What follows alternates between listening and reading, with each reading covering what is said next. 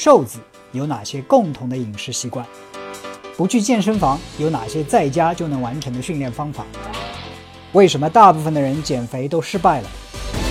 如何减掉腹部的脂肪？长期跑步如何保护膝盖？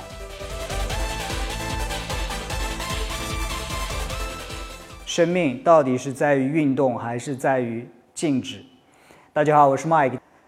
大家知道我平时都是谈运动，我自己做运动也有大概七八年的时间。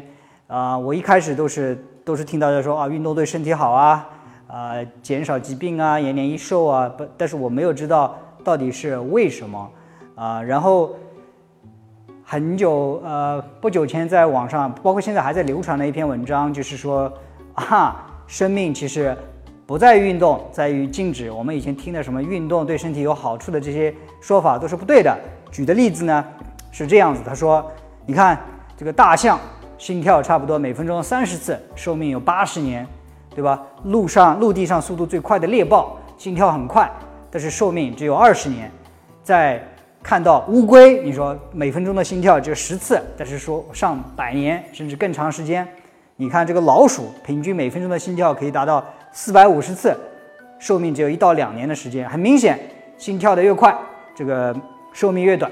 啊，说是人的动物的这个心跳的次数，一生当中都是有限的。你跳得越快，就死得越快，对吧？寿命就越短。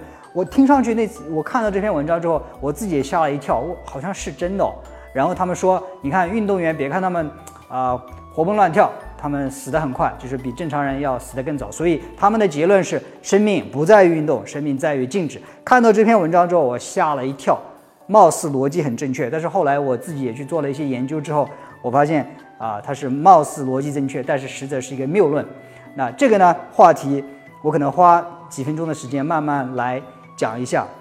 首先，我讲一下心跳跟动物寿命的关系。所以他列举的这些例子当中，比如说大象寿命，大象的心跳比较慢，每分钟三十次，活八十岁；老鼠心跳很快，呃，一分钟四百五十次，大概只活一到两年。这个数据是大致正确的。这个动物跟 动物的心跳速度跟动物的寿命之间大致上也成一个呃反比例的关系，也就是说，心跳速度越快，大致上寿命也越短。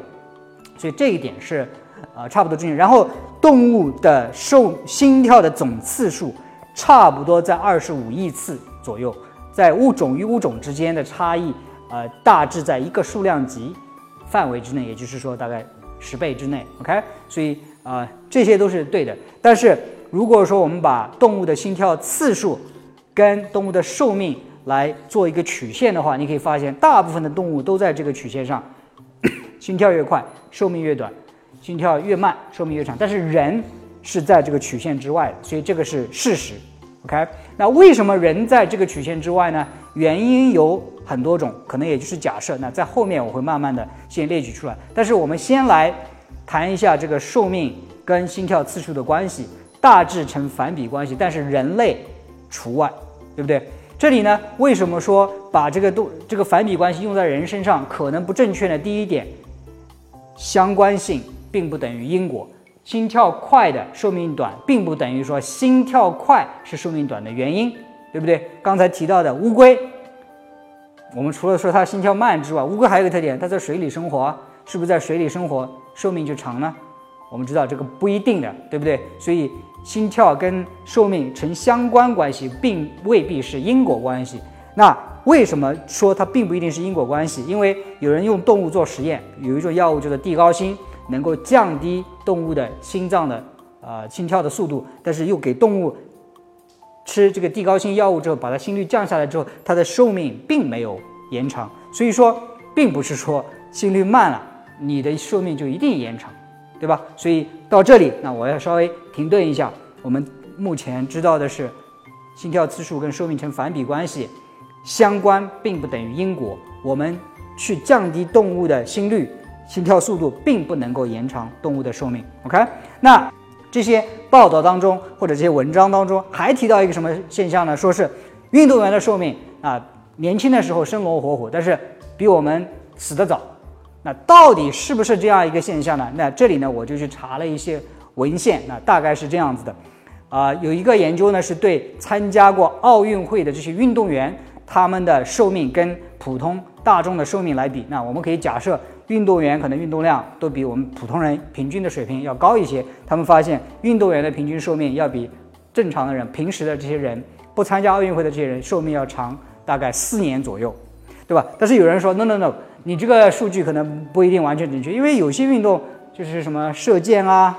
打个枪啊，他们运动量并不大，所以他们的寿命延长可能并不是来自于运动的结果，可能是他们是参加了奥运会，他们享受国家的这待遇，生活条件比较好，活得比较长呢，并不是完全没有道理，对不对？那我们再来看另外一个研究的呃结果，他们是调查了环法自行车赛的那些人，有一定时间段之内看他们的这个寿命和死亡率，发现环法参加环法自行车赛的这些赛车手，他们的死亡率比普通人要低。